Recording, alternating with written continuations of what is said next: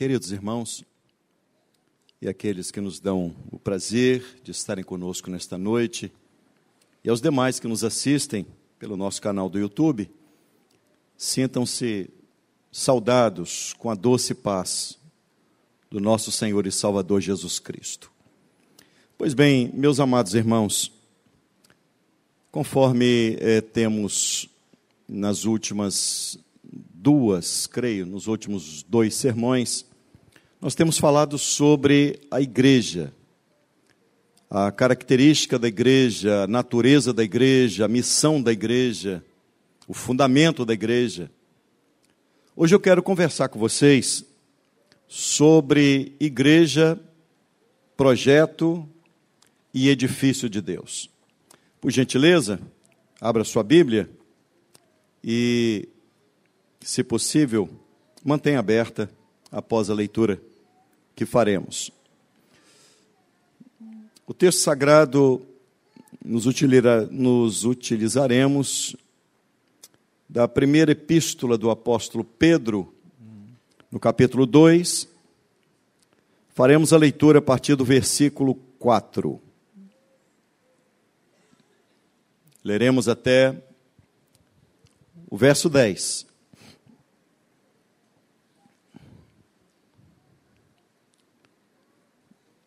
Primeira de Pedro, capítulo 2, versículo 4. Acharam?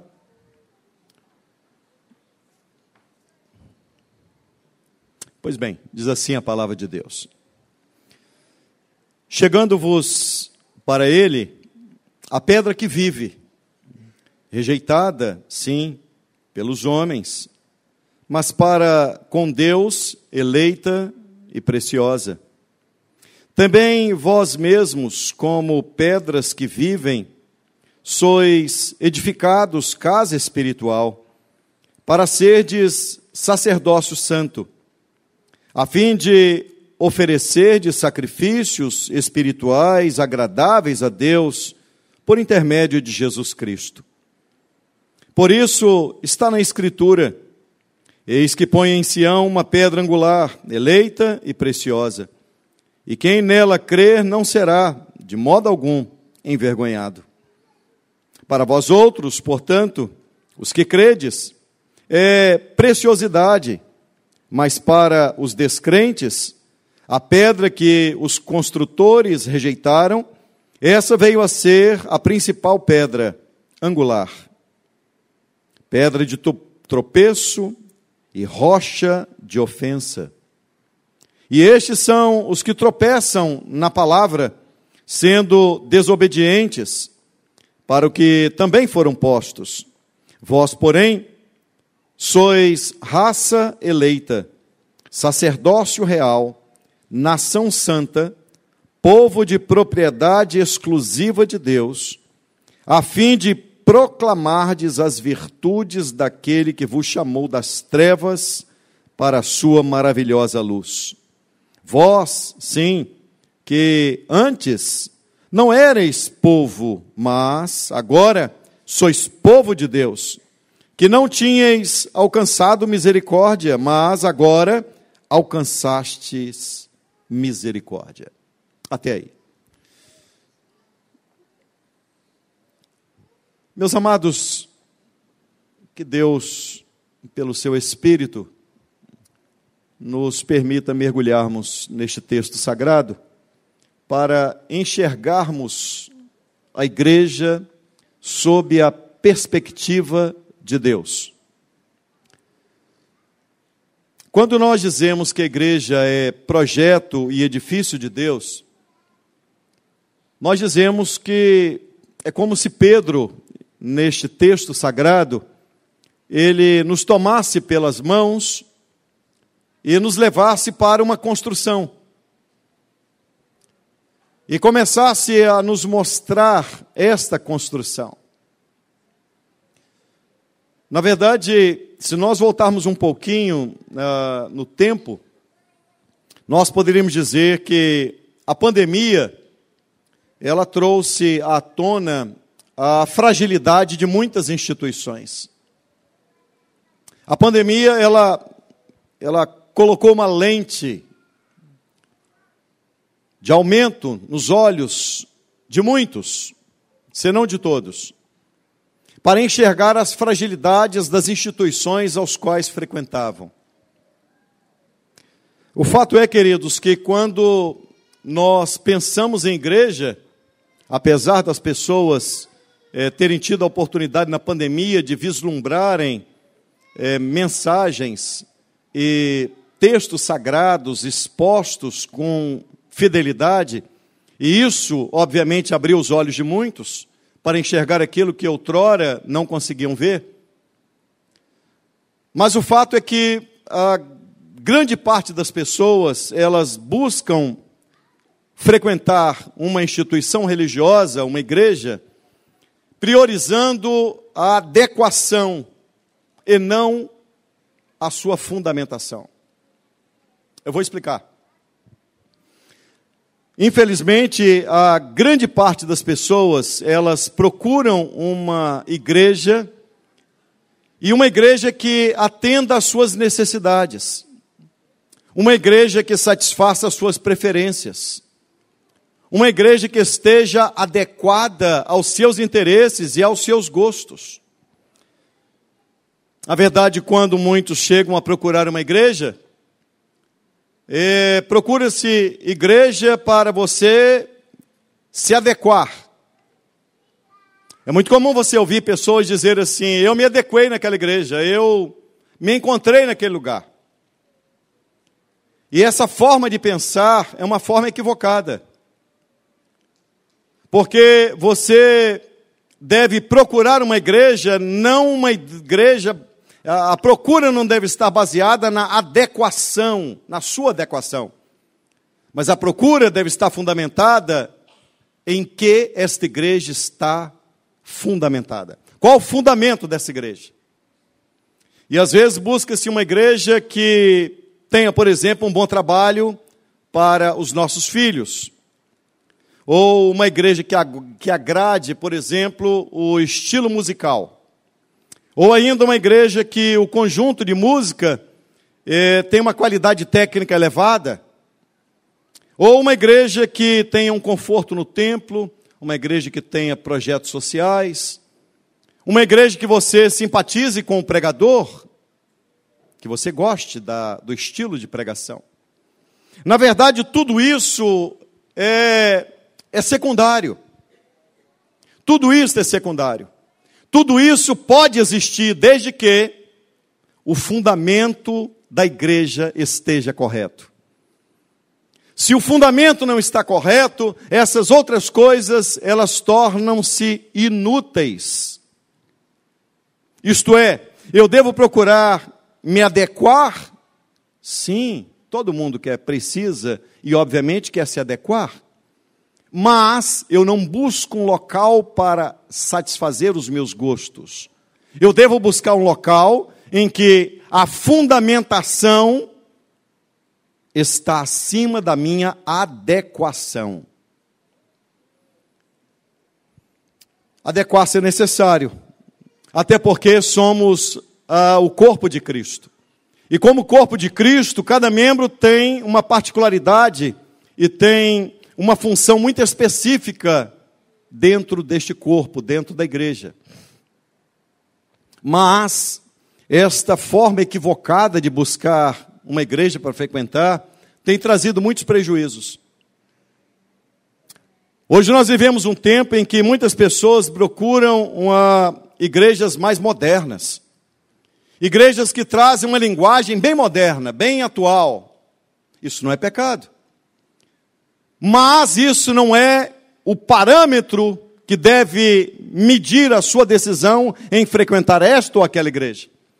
Volto a dizer, um grande equívoco, apesar da pandemia ter aberto os olhos de muitos para verem a fragilidade do local onde frequentavam, ainda existe muita gente procurando frequentar a igreja que esteja adequada ao que eu quero.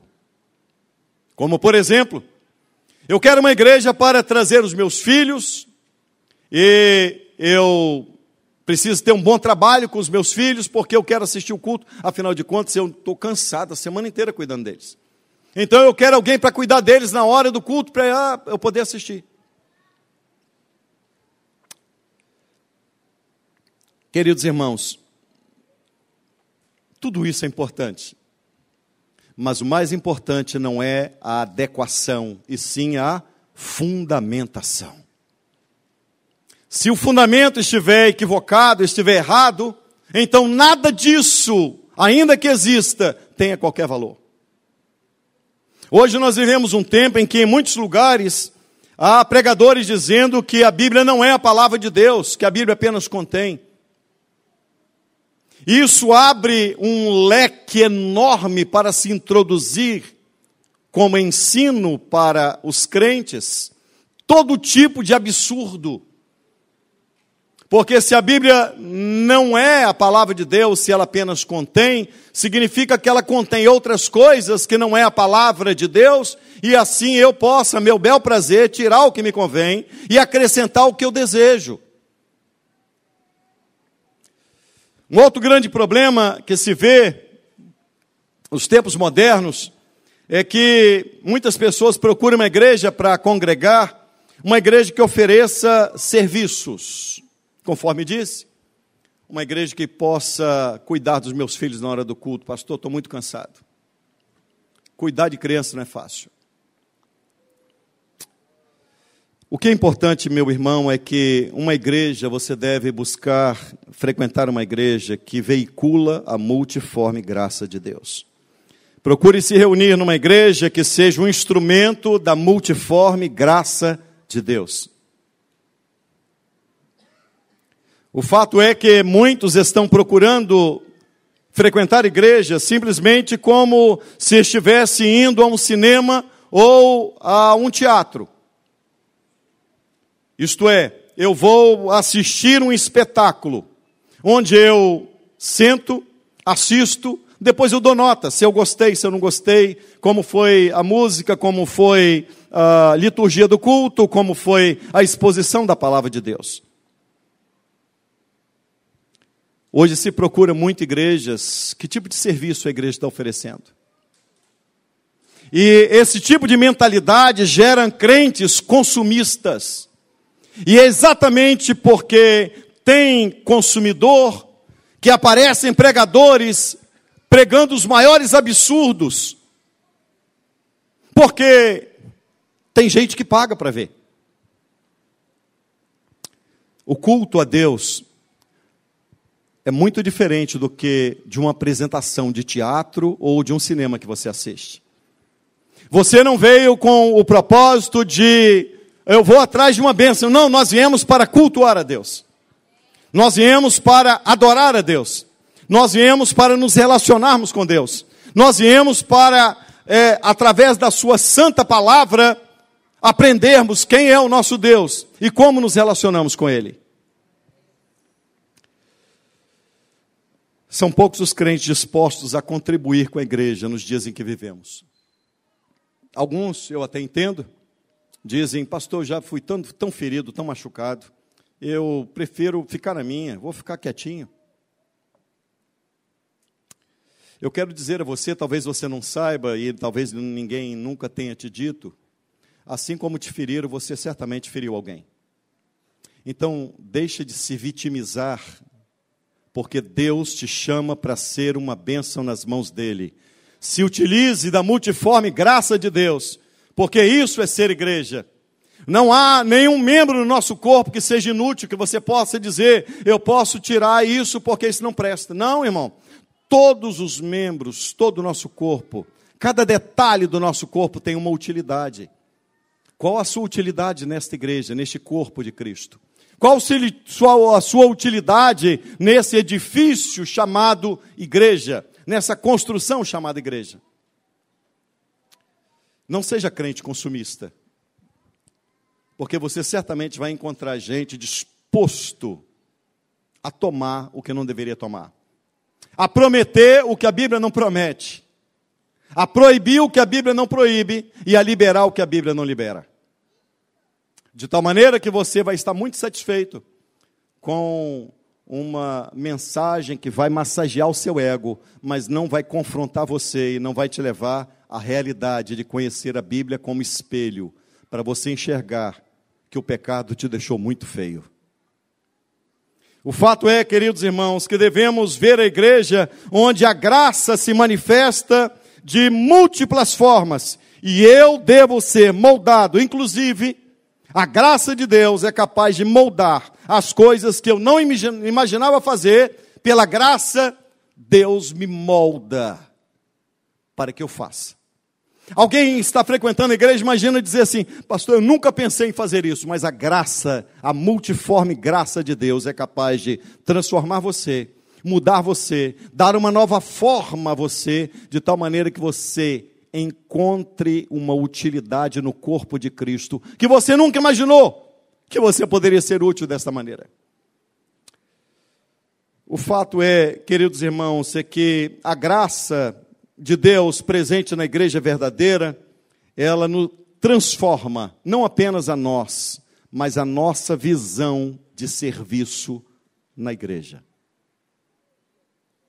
A visão de serviço precisa mudar.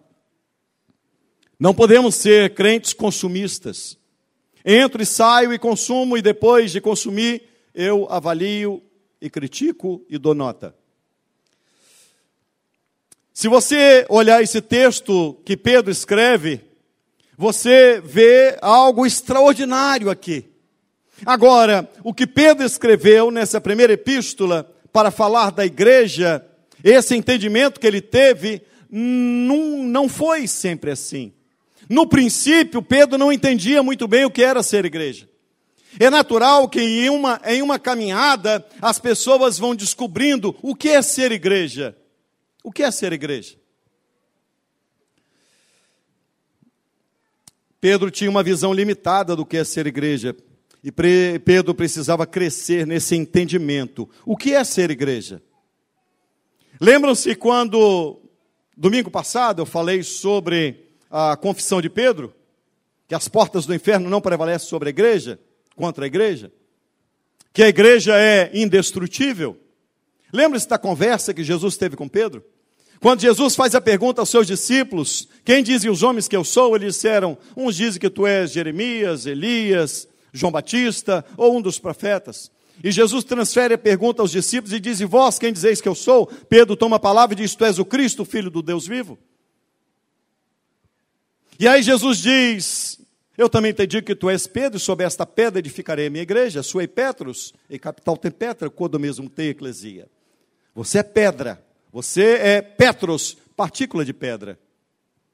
Mas sobre a grande pedra, a grande rocha, eu vou edificar a minha igreja.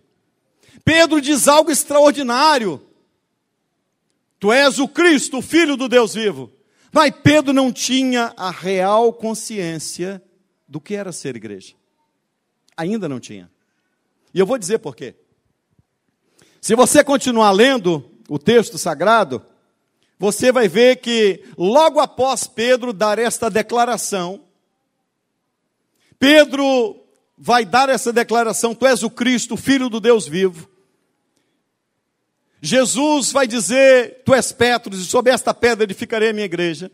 Logo após esta cena, Jesus começa a conversar com seus discípulos sobre a sua morte e a sua ressurreição.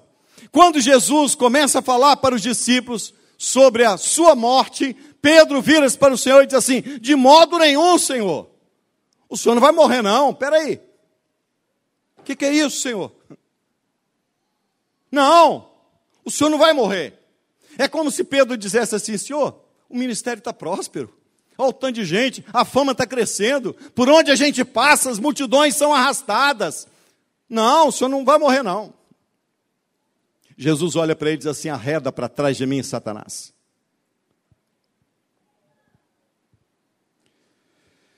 Você sabe, meus queridos irmãos, Pedro diz: tem compaixão de ti, Senhor, isso não te acontecerá. E Jesus, para, para de falar desse negócio de morte, Jesus. A popularidade está alta. Tem muita gente gostando. Os sinais estão acontecendo. Meus irmãos, Pedro acaba de marcar um golaço. Tu és o Cristo, filho do Deus vivo. De repente, Pedro dá uma bola fora. Pedro estava rejeitando o caminho de fundamentação da igreja, quando ele diz: Não, o senhor não vai morrer, o senhor tem que continuar vivo. Pedro não havia entendido muita coisa ainda do que é ser igreja. Porque o fundamento do que é ser igreja é a morte e a ressurreição de Cristo. Pedro pronuncia dizendo: Tu és o Cristo, o Filho do Deus vivo. E daqui um pouco, quando Jesus começa a falar da morte dele, da sua ressurreição, Pedro diz: Não, o senhor não vai morrer. Pedro não havia entendido. O que ele falou, ele ainda não havia entendido. Tem muita gente frequentando a igreja que ainda não entendeu o que é ser igreja.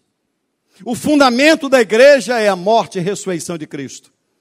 Significa que o que Cristo fez na cruz do Calvário não pode ser desfeito. Por isso a igreja é indestrutível. O fundamento da igreja é Cristo, a obra de Cristo na cruz do Calvário. Por isso a igreja é inabalável, por isso a igreja é indestrutível. E quando Jesus fala da morte, Pedro diz: de modo nenhum, o senhor não vai morrer.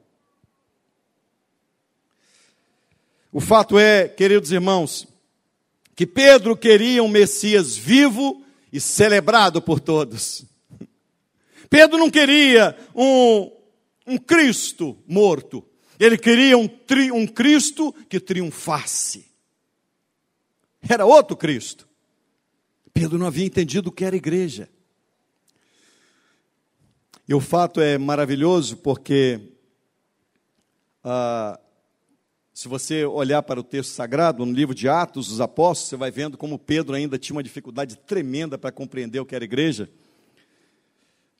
Quando Cornélio, da corte italiana, ele manda dois de seus é, que prestavam serviço para ele à casa de Pedro, porque em uma visão o anjo falou com ele: Vai, manda alguém até Pedro, ele te dirá palavras com que salve tu e toda a tua casa. E aí Cornélio manda algumas pessoas que trabalhavam para ele para procurar Pedro e trazer Pedro até a sua casa, conforme a visão que Deus havia lhe dado. E então Pedro está orando e ele vê que um lençol baixa do céu e haviam todos os animais ali da terra, e, e, a voz de Deus dizia: Pedro, mata e come. Ele disse: Não, não posso matar, não posso comer, porque aqui tem animais impuros. E mais uma vez a voz dizia: Mata e come, Pedro. Ele: Não posso, olha como ele é resistente. Olha como o entendimento dele era difícil, ele ainda estava preso a todo o conceito judaizante. E de repente aquelas pessoas batem a porta e disseram: Ó oh, Pedro, tem alguém chamando você. E aí eles declaram: tem alguém, Cornélio, da corte italiana, mandou chamar você. Mais tarde, Pedro vai ter uma nova noção do que é ser igreja. Quando os membros da igreja vão questionar Pedro e dizer: Vem cá, Pedro, por que você batizou sendo eles gentios? A mentalidade, sabe qual era? É que igreja era só para judeus. E aí Deus mostra, através daquela visão, que Pedro não poderia considerar imundo aquilo que Deus purificou. Deus purificou os gentios, Deus quer salvar gentios. Pedro entende isso. E quando ele é questionado, então, diz a palavra de Deus, que ele vai dizer àqueles que questionavam, dizendo: Eu não posso impedir o batismo nas águas, aquele que o Espírito Santo foi derramado sobre eles. Como nós, eles receberam o Espírito Santo como nós. Meus irmãos, o fato que eu quero mostrar a vocês é que a compreensão do que era igreja, ela deve ser uma compreensão crescente. Pedro não entendia muita coisa, mas você vai ver que no decorrer do tempo ele vai compreendendo, porque Deus vai elevando, vai dando a ele maturidade para compreender o que é ser igreja. O que é ser igreja? E aí Pedro vai escrever essa carta. No capítulo 2, no verso 4, que lemos, o texto diz assim: Chegando-vos para ele a pedra que vive rejeitada. Olha esta expressão que Pedro usa.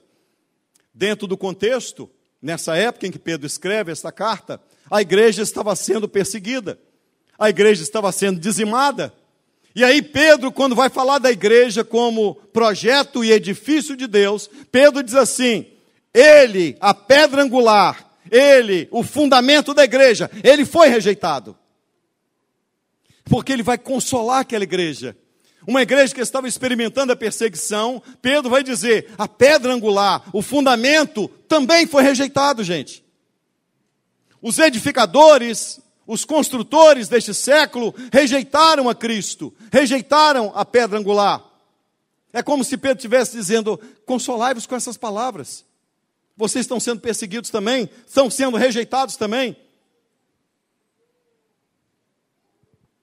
O Evangelho de Cristo não é para muitos. O maravilhoso, sabe o que é? É que quando Pedro diz que Cristo foi rejeitado, a pedra que vive foi rejeitada. Isto, Pedro está mostrando que como a igreja está identificada com Cristo. Como a igreja padece como Cristo padeceu. E Paulo vai escrever na segunda carta aos Coríntios, capítulo 2, ele diz assim: se morrermos com ele, também com ele viveremos. Se sofrermos com ele, também com ele reinaremos. Olha a identidade da igreja com Cristo. A identidade é perfeita. Chegando-vos para ele a pedra que vive, rejeitada assim pelos homens. Quantas vezes você foi rejeitado? Quantas vezes as pessoas olharam para você e te colocaram de escanteio porque você é crente? Quantas vezes você foi rechaçado? Quantas vezes alguém achincalhou você? Pedro está dizendo assim: ele, a pedra que vive, também foi rejeitada. Ele, o fundamento da igreja, também foi rejeitado. Nós nos identificamos com Cristo, tanto no sofrimento quanto na sua glória. O fato é, queridos irmãos, que Pedro nos leva neste texto sagrado, ele faz uma analogia com uma construção civil. É como se Pedro nos tomasse pela mão, conforme disse a princípio, e nos levasse para uma construção. Pedro nos leva para um canteiro de obras. É parecido com. Vou contar uma experiência minha aqui para vocês. Eu estou construindo. E eu confesso que, quando eu li esse texto, eu me lembrei do que eu faço. Quando chega alguém para me visitar, para querer falar comigo lá, eu geralmente eu pego pela mão e digo assim: vem cá para você ver. Como diz mineiro, ó para você ver. E eu disse, ó, aí está aquele tudo bagunçado, né? Pedaço de pau, sujo, prego para tudo quanto é lado, né? Aquela sujeira toda. Aí você começa a dizer assim: olha, aqui, tá vendo? Aqui vai ser assim, ó, desse jeito, ó. Aqui, não, esse outro lado nós vamos fazer assim, vai ficar uma construção, vai ficar lindo. A pessoa olha aquela sujeirada toda, aquele monte de entulho, diz assim: não estou vendo nada. Eu não estou conseguindo enxergar o que esse cara está falando. O que eu estou vendo aqui é um monte de entulho. É mais ou menos isso que Pedro faz com a gente. Quando ele faz essa analogia da igreja como edifício de Deus, ele toma você pela mão e vai te levando. E aí, quando você olha para a igreja, você vai ver o que? A igreja não é perfeita, a igreja não acabou a construção, tem muito entulho, tem muita coisa ainda. E você hoje não pode vislumbrar o que é a igreja. Mas a igreja é a construção mais linda, é o edifício de Deus. Foi planejado por Deus, foi edificado por Deus, o fundamento é Deus. Você hoje só enxerga um monte de entulho. Mas Pedro começa a apresentar a beleza dessa construção, dizendo como ela é, apesar de hoje você não conseguir enxergar muito bem. Você pode ver muito entulho, você pode ver, ah, fulano é assim, Beltrano é assado, não está assim, está daquele jeito. Esse texto, meus irmãos, ele, ele não tem nenhum imperativo aqui, isso é, não tem nenhuma ordem dizendo, vocês têm que fazer alguma coisa. Não, não tem. Mas esse texto nos mostra uma visão do que é ser igreja, para que o nosso entendimento seja corrigido e também para encorajar-nos e para que esforcemos as nossas mãos para o trabalho. Pedro quer de fato mudar a nossa percepção nesta carta, descrevendo que o prédio de Cristo está sendo construído. A obra não acabou ainda. A Bíblia diz que aquele que iniciou a obra, ele vai até o final para a conclusão dela. A igreja é esse edifício glorioso que Deus é a pedra angular, é Cristo. Agora eu quero apresentar a vocês para prosseguirmos aqui na exposição do texto, algumas características do que é ser igreja. O objetivo, conforme disse, é corrigir algum entendimento que seja distorcido ou algum entendimento equivocado.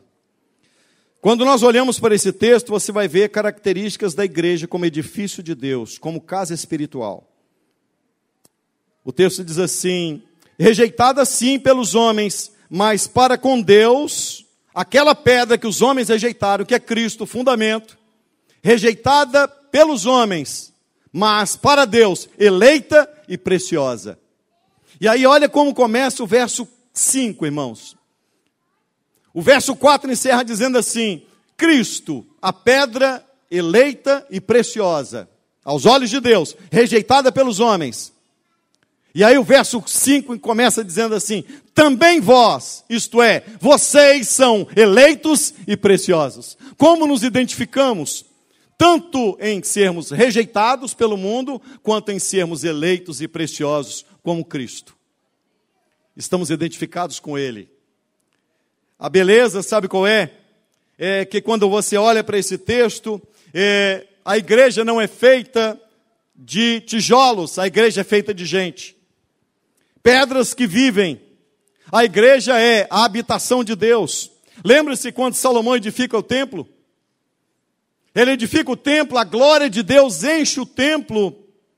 E de repente ele diz: O Senhor não é Deus que habita em templo feito por mãos de homens, nem os céus dos céus podem contê-lo. Mas esse Deus que os céus dos céus não podem contê-lo, ele habita na igreja. A igreja é a morada de Deus. A igreja é a casa espiritual de Deus. A igreja é a edificação de Deus, a morada de Deus, a casa espiritual de Deus. Um outro aspecto é que a igreja, ela é edificada sobre a pedra que vive, a pedra angular.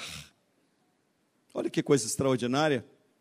Aquilo que foi dito por Pedro, tu és o Cristo, filho do Deus vivo, Pedro agora vai repetir: a pedra angular é Cristo. Pedro poderia bater no peito e dizer assim, gente, você se lembra aquela conversa, aquele tete a tete que eu tive com Jesus? Lembra-se o que, que ele falou comigo? Ele disse assim: as portas do inferno, eu vou te dar chaves, Pedro. Pedro poderia se sentir o tal, não poderia? Ah, Jesus disse que me daria chaves do reino. Mas não é isso que você vai ver Pedro falando. Pedro diz: a pedra foi rejeitada pelos construtores, o que eu quero dizer para vocês é que templos podem ser fechados, mas a igreja continuará viva. Nós somos as pedras vivas porque recebemos de Cristo a vida que Ele nos deu. Ele ressuscitou poderosa e gloriosamente. Jesus, ele vai à cruz do Calvário e ele desce na morada da morte. Arranca da morte o seu aguilhão. Ele mata a morte com a sua morte. A morte morreu com a morte de Cristo. Eu quero dizer, meu querido irmão, que a força e a estabilidade da igreja não está em grandes homens, não está em grandes personalidades, não está em pessoas muito especiais, absolutamente. O fundamento da igreja é Cristo. A igreja é inabalável por Cristo. A igreja é indestrutível por Cristo. A igreja não depende de ninguém, depende unicamente de Cristo. E se você acompanhar comigo, o texto diz, ainda no verso 5, eleita e preciosa. Olha que coisa extraordinária. E ele diz também vós, também, no sentido de mostrar que nós somos eleitos e nós somos preciosos. Esse entendimento serve para você corrigir o nosso real senso de valor. Você parou para pensar assim: quanto vale a igreja? Qual é o valor da igreja? Quanto vale a igreja? O que, você poderia dizer? O nosso valor não está no que fazemos, mas na preciosidade de Cristo diante de Deus. Aí está o nosso valor. Você é valioso por causa da pedra eleita e preciosa que é Cristo. Por isso você é valioso. Para os homens, Cristo é a pedra rejeitada. Para Deus, é a pedra eleita e preciosa. Isso mostra um contraste entre o apreço de Deus pelo seu filho e a rejeição dos homens ao seu filho. Nós só podemos aferir o valor da igreja pelo preço pago por ela. Guarda bem essa frase. Qual é o valor da igreja? Você só pode aferir o valor da igreja pelo preço pago por ela. Eu vou lembrar vocês uma cena. Lembra-se quando Davi ele suspirou alto e ele diz assim: Quem me dera beber das águas da cisterna de Belém. E aí haviam valentes ao lado de Davi, e eles romperam o arraial dos filisteus, pegaram a água. Eu não sei como aqueles homens chegaram, talvez, no mínimo, suados, cansados, quem sabe até marcados, marcas de, de briga. O fato é que aqueles homens chegaram e disseram: Davi, você desejou beber água da cisterna de Belém? Toma, nós vamos buscar para você. Davi toma aquela água e oferece por libação diante de Deus. Ele diz assim: Eu não posso tomar essa água, porque essa água tem preço de sangue. Sabe qual é o valor da igreja? O sangue. O preço inocente pagado por você. O valor não está em nós, o valor está no preço que foi pago. Você é eleito e você é precioso. Por isso o texto inicia no verso 5: Também vós. Cristo é eleito e precioso. Também vós, você é eleito. Você é precioso. O seu valor está no preço que foi pago para resgatar você, para trazer você, para regenerar você, e apesar de ser quem você e eu somos. As coisas não acontecem por nós, as coisas acontecem apesar de nós. Apesar de nós, a igreja está aberta. Apesar de nós, a igreja vai avançar. Apesar de nós. Porque o fundamento da igreja é Cristo, a igreja é indestrutível, inabalável. O reino de Deus vai avançar. Você, irmão, é eleito e você é precioso. A igreja, conforme disse, é como aquela construção. A igreja não é bela. Cristo ama a igreja hoje com vistas ao que ela será amanhã. Guarda bem isso. Cristo ama a igreja hoje com vistas naquilo que ela será amanhã. Cristo se casa com uma igreja impura e a transforma em pura. A igreja há de ser sem mácula e sem defeito. Lembra-se Efésios capítulo 5? A igreja sem mácula, sem defeito, sem ruga, nem coisa semelhante. Mas você olha para a igreja e você vê apenas uma construção, um monte de entulho. Deus olha para a igreja e vê como ela é. Perfeita. Uma construção bela, a construção mais bela que existe, edificada por Deus, tendo como fundamento a Deus. A Bíblia diz, irmãos, que nem ruga a igreja terá. Olha que coisa linda. O único casamento que, com o passar dos anos, a noiva fica mais jovem, a igreja. O valor da igreja está no que Cristo atribui a nós, o seu sangue. Por isso, você tem valor. Se você hoje entrou aqui tristinho, abatido, eu quero dizer para você exatamente isso.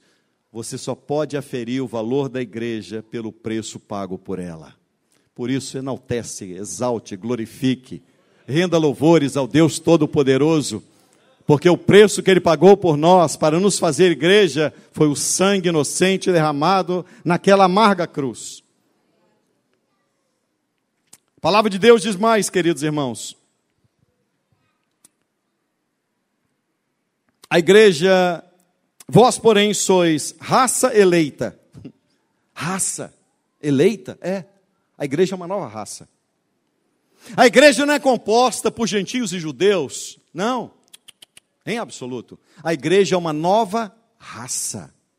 Essa nova raça veio de onde? Cristo. Lembram-se? Em Cristo nós somos formados novas criaturas, é uma nova raça. Essa raça tem uma nova identidade, essa raça é diferente. Raça eleita por Deus. E não apenas isso. O texto sagrado diz, verso 9: raça eleita, sacerdócio real. E ainda no verso 5 diz sacerdócio santo. Quando a Bíblia fala de sacerdócio, ela está dizendo que os ofícios de Cristo se tornam nossos. Olha que coisa extraordinária. A comunhão dos santos nos iguala. A igreja romana criou uma diferença entre o clero e o laicado. Mas Pedro está mostrando que não há diferença, porque a comunhão nos iguala. Todos nós somos sacerdotes. Nós não estamos aqui dizendo, não, os pastores são sacerdotes. Não, todos nós somos sacerdotes. Todos nós temos acesso direto a Ele. O véu se rasgou de alto a baixo. E aquilo que era impossível, agora é possível a igreja. Você pode entrar pelo novo e vivo caminho que Jesus nos garantiu pelo seu sangue, a sua carne. O véu se rasgou de alto a baixo. Agora você pode entrar, você é sacerdote de Deus, sacerdote real.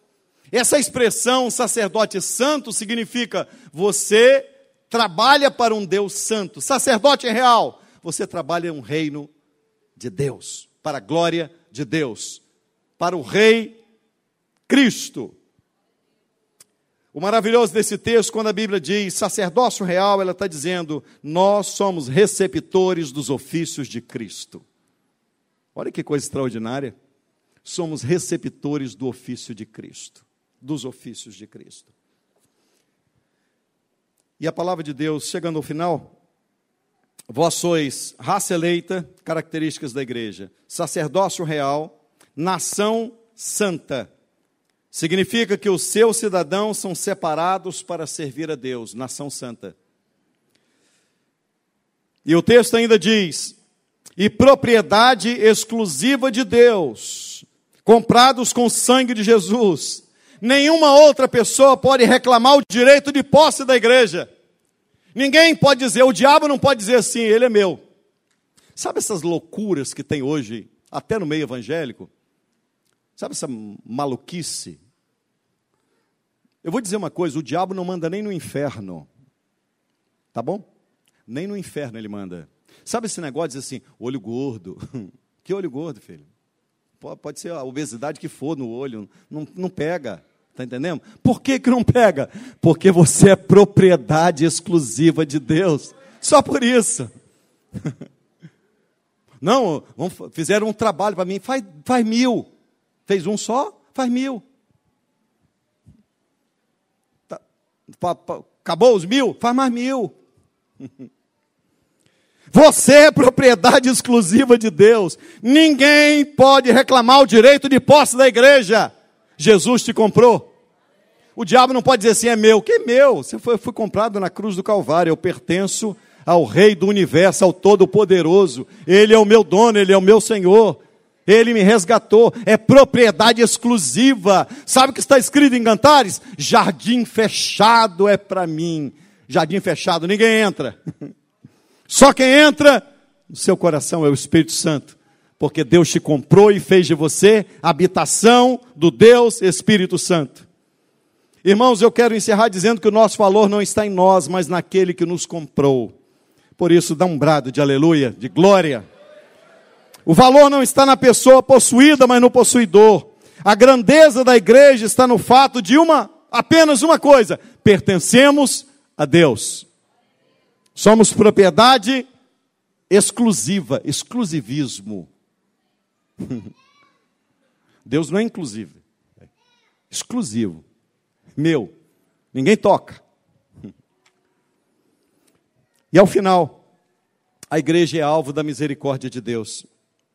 Aqui está um contraste. Se você ler esse último versículo, você vai ver um contraste. Verso 10, encerrando. Vós sim, que antes não erais povo, mas agora sois povo de Deus. Olha que coisa. Presta atenção nisso. Você que não era povo, agora é povo de Deus. Você é família de Deus como igreja. Você é corpo de Cristo como igreja. Você é edifício de Cristo como igreja. Você é pedra viva porque Ele é a pedra viva angular. Ele é o fundamento dessa igreja. Você é a casa de Deus, você é a habitação de Deus, você é morada do Altíssimo.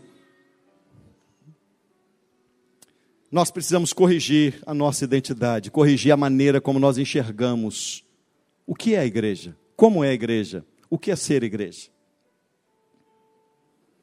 Esse texto ele encerra falando esse contraste. Outrora vocês não eram povo, agora sois povo de Deus. Povo de Deus. E às vezes algumas pessoas descrevem a igreja se apegando apenas a características secundárias, infelizmente.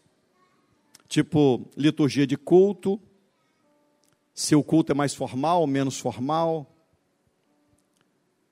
O importante é você entender: você não era povo e agora você é povo. Você não tinha alcançado a misericórdia, mas agora você alcançou misericórdia. O que está sendo dito aqui está baseado na história de Oséias. Já leu o livro de Oséias? Quando a Bíblia diz assim: Você não era povo, agora você é povo. Você não estava debaixo da misericórdia de Deus, agora você é alvo da misericórdia de Deus. Isso nos reporta a Oséias. Se casou com uma mulher impura. E amou aquela mulher impura. Essa imagem ilustra bem o que Deus fez conosco. Nós éramos impuros, mas nos tornamos povo de Deus pela misericórdia de Deus. Quando nos apegamos a estilos e estrutura de instituição, quando isso fala mais alto, tira de nós o centro do que é o verdadeiro evangelho. E acaba distorcendo a identidade. O que é evangelho? O que é Cristo? O que é igreja? Eu quero encerrar com uma fala. Quando a Bíblia diz, você não era povo, mas agora é povo, a Bíblia diz que antes nós éramos inimigos de Deus. Sabe o que é inimigo, gente? Deus fez de inimigos, ele fez o seu povo. Olha que coisa. Deus fez de inimigos os seus embaixadores. Passa pela sua cabeça, vou te trazer a memória. Lembra-se da época de Bin Laden? Lembra? É mais ou menos assim. Já imaginou na época do Bin Laden? Se os Estados Unidos da América, o maior inimigo da América, Bin Laden, se os Estados Unidos, se o presidente dos Estados Unidos dissesse assim: Eu vou nomear Bin Laden como embaixador dos Estados Unidos da América. Alguém iria dizer assim: Não, Bin Laden não. Eu quero te dizer que você é muito pior do que Bin Laden. O seu pecado afrontou Deus, você era inimigo de Deus, e Deus transformou inimigos em embaixadores. Você agora é embaixador de Cristo, você é o representante de Cristo. Você representa um reino glorioso, maravilhoso, e é por isso que nós agora, que somos transformados como povo de Deus, nós temos uma responsabilidade, proclamarmos as verdades de Deus. Proclamarmos a verdade do evangelho. Para isso Deus te fez igreja, para ser instrumento para a glória e para o louvor dele. Portanto, irmãos, se Deus usou de misericórdia com você, quando você for tratar com seu irmão, use de misericórdia também. Como igreja, nós somos morada de Deus, sacerdote de Deus, para realizarmos as obras de Deus.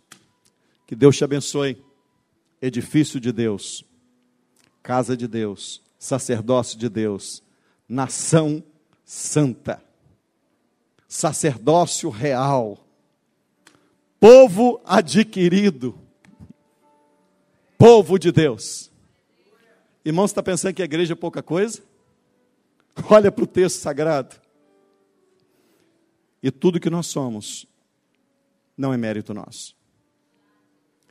Nós somos apenas o resultado daquilo que aconteceu na cruz do Calvário. A igreja é tudo isso pelas obras de Cristo. E porque a obra de Cristo é indestrutível, não pode se reverter o que Cristo fez. Por isso, o que Cristo fez em você, eleitos de Deus, preciosos de Deus, não pode ser revertido. Não fostes vós, disse Jesus, que escolhestes a mim, mas eu vos escolhi a vós, para que vades e deis fruto e o vosso fruto permaneça. Você, igreja, então proclame a glória de Deus. Proclame o evangelho de Jesus Cristo. Anuncie em alto e bom som. Seja você hoje pedra viva neste grande edifício, para a glória de Deus. Deus abençoe.